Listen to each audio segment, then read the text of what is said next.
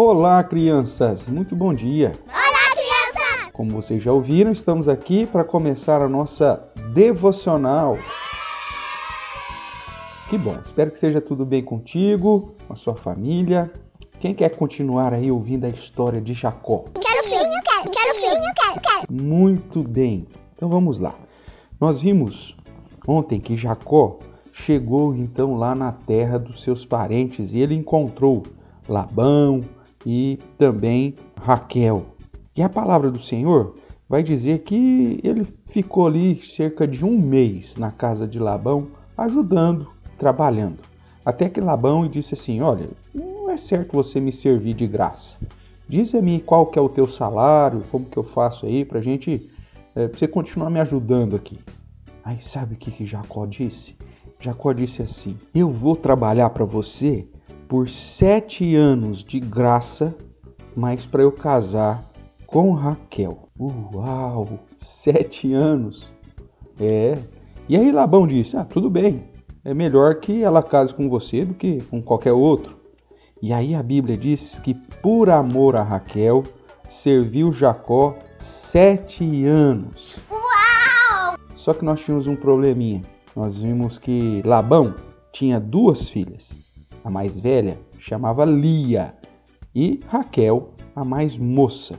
E era costume lá nas terras onde Labão morava que a moça mais velha tinha que casar primeiro que a moça mais, mais nova. Mas tudo bem, ele ficou trabalhando sete anos para casar com Raquel. A Bíblia diz também que Raquel era formosa e por isso, por amor a Raquel, serviu Jacó sete anos e a Bíblia diz: E estes lhe pareceram como poucos dias, pelo muito que a amava. É. Olha só, crianças, veja só como são as coisas. Jacó foi lá para a casa dos seus parentes para procurar uma moça para casar. E aí ele se apaixonou por Raquel, ao ponto de trabalhar sete anos para pagar o dote dela. Você sabe o que é dote? Há muito tempo atrás, para você casar com uma moça, você tinha que pagar um dinheiro para o pai da moça. Só assim você poderia casar. É lógico que esse dote não podia ser pouco dinheiro, tinha que ser muito dinheiro, porque você demonstrava com isso o quanto você amava a moça. Por isso Jacó trabalhou sete anos inteiros.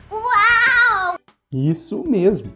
E você sabe qual que foi o maior dote que alguém já pagou? É, teve um noivo que pagou o maior dote de todos. Sabe de quem estou falando? Estou falando de Jesus. A Bíblia diz que Jesus, quando veio a esse mundo, ele veio para nos salvar. E a Bíblia apresenta Jesus como o noivo. E a igreja, o povo de Jesus, aqueles que creem em Jesus, como sendo a noiva. E Jesus, então, como noivo, pagou um dote, pagou um alto preço para que ele pudesse ter a noiva para si, para que ele pudesse resgatar essa noiva. E sabe qual foi esse preço, crianças? Foi a própria vida de Jesus. Jesus morreu na cruz do Calvário para pagar a nossa dívida, para nos resgatar. A Bíblia usa essa analogia de Jesus como noivo e a igreja como a noiva para mostrar que a obra de Jesus na cruz foi o alto preço que ele pagou para nos levar para viver eternamente com ele. O noivo pagando o dote pela noiva. É verdade! Não é legal, crianças? Quem gostou da história de hoje? Eu, eu, eu! Será que Jacó e Raquel vão se casar? Ah, isso é outra história. Hoje eu quero que você se lembre que ele teve que pagar um dote para casar e que o maior dote que alguém já pagou foi Jesus por nós. Faça um desenho bem bonito de Jacó apaixonado, tá bom? Fica com Deus, um beijão. Tchau, tchau.